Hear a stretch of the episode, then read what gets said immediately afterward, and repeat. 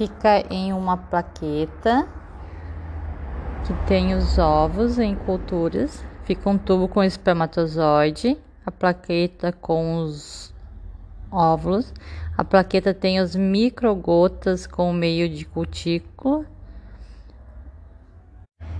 A plaqueta tem as microgotas do meio de cultura. É uma plaqueta que é colocada no microscópio e o microscópio tem uma placa em volta para manter essa placa aquecida, porque a temperatura é muito importante para manter uma boa qualidade dos óvulos e dos espermatozoides.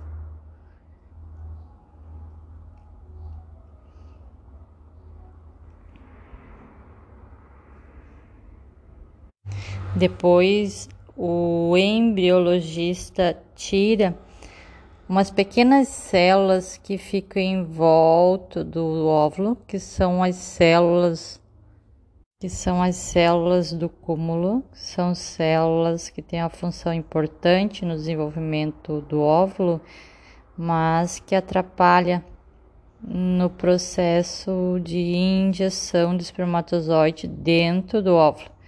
Então é necessário retirar as células para poder fazer a injeção do óvulo. Depois da retirada da célula do cúmulo, o óvulo é recolocado na gota de meio de cultura.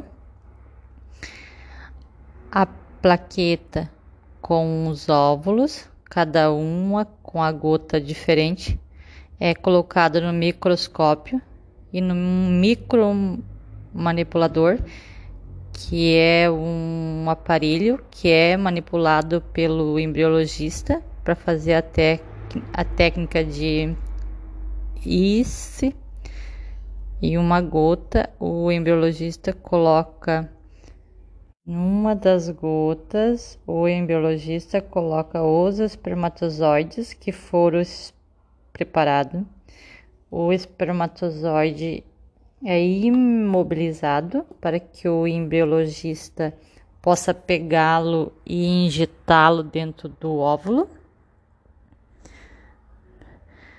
O óvulo é colocado fixo através de uma pipeta que segura o óvulo na posição em uma outra pipeta que tem uma ponta bem fininha, como se fosse uma agulha bem afiada, que contém o espermatozoide que é delicadamente injetado dentro do óvulo para fertilizar o óvulo. Aí o espermatozoide vai estar dentro do citoplasma do óvulo.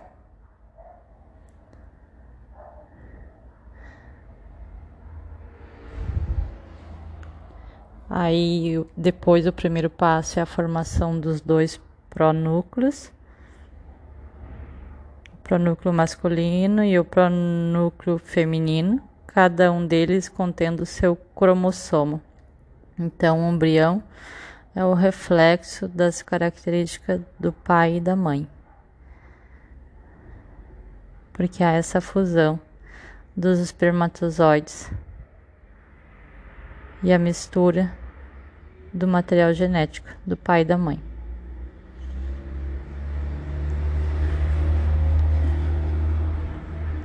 E após essa mistura, desses cromossomos é que o embrião começa o seu processo de divisão celular.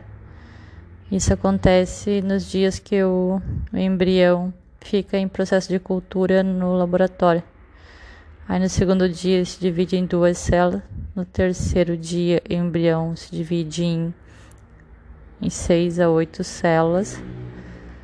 No quarto dia, tem uma quantidade de célula muito grande. Aí ele já é conhecido como mórula.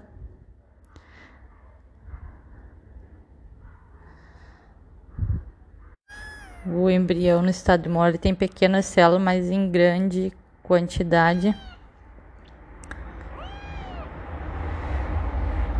E se deixado mais um dia o, em laboratório, que vai ter o estágio final, que é o estágio de blastocisto, que é então quando vai ser o estágio que hoje eles preferem transferir o embrião para o útero. Que é o estágio geralmente que acontece a implantação do embrião.